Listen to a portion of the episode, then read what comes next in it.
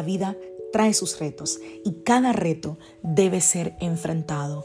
Cada día es diferente al anterior y para cada día necesitamos una palabra de Dios. Por eso el devocional de hoy es una palabra para ti, para cada día, porque Dios quiere hablarte hoy y lo va a hacer a través de su palabra.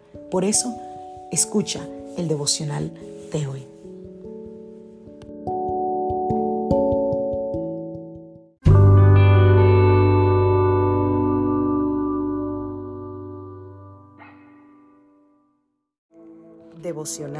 Del día de hoy.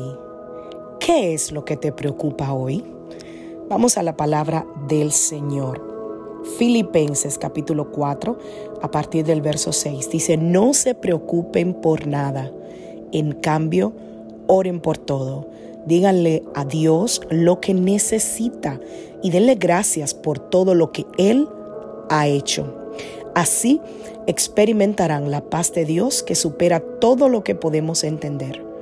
La paz de Dios cuidará su corazón y su mente mientras vivan en Cristo Jesús. ¿Qué es lo que te preocupa hoy? ¿Es tu situación financiera? ¿Son tus estudios?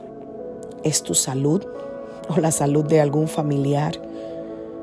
¿Es un futuro que no que no entiendes, que es incierto?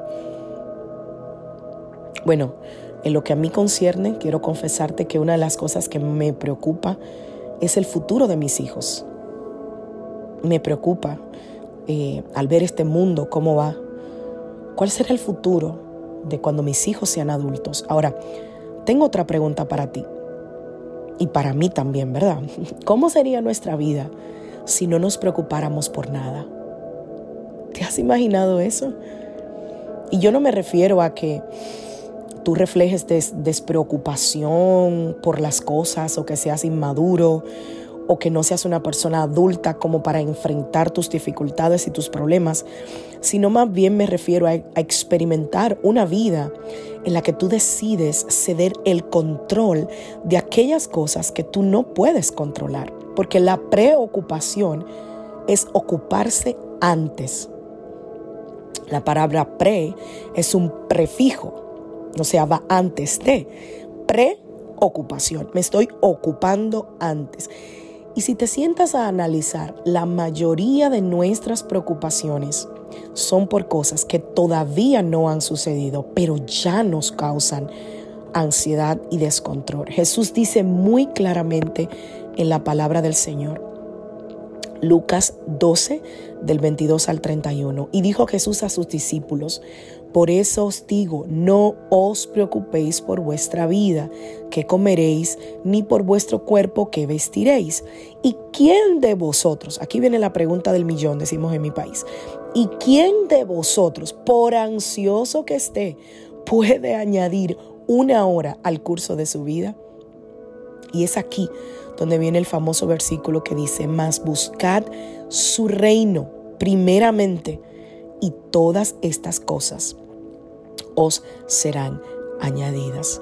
Mientras que las dificultades son muy a menudo algo extremo, la preocupación nos ataca desde el interior.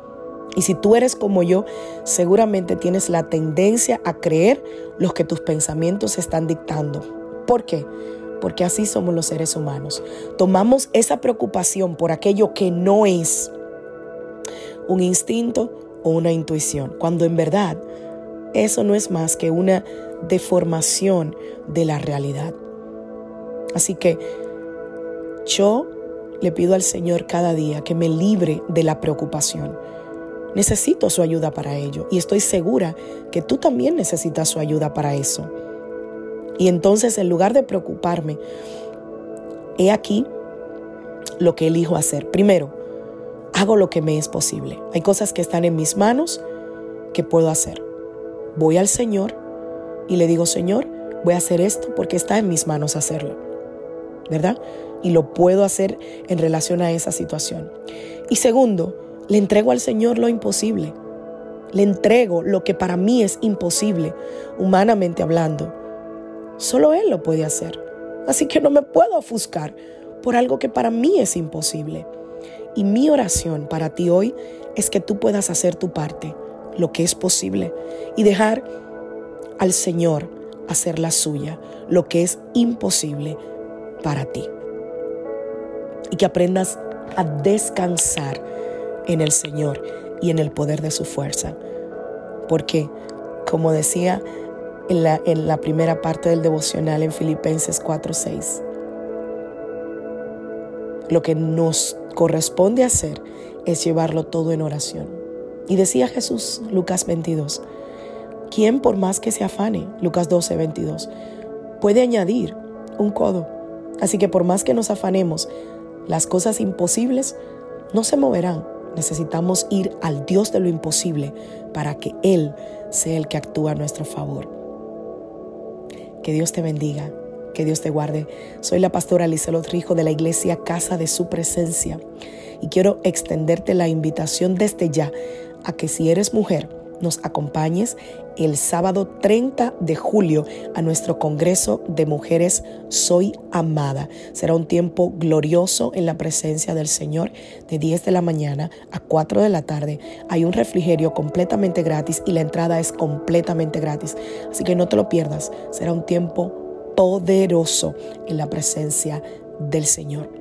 Allí te, espero y espero que vayas y me saludes y me digas, yo soy de los que escucho el devocional. Bendiciones familia.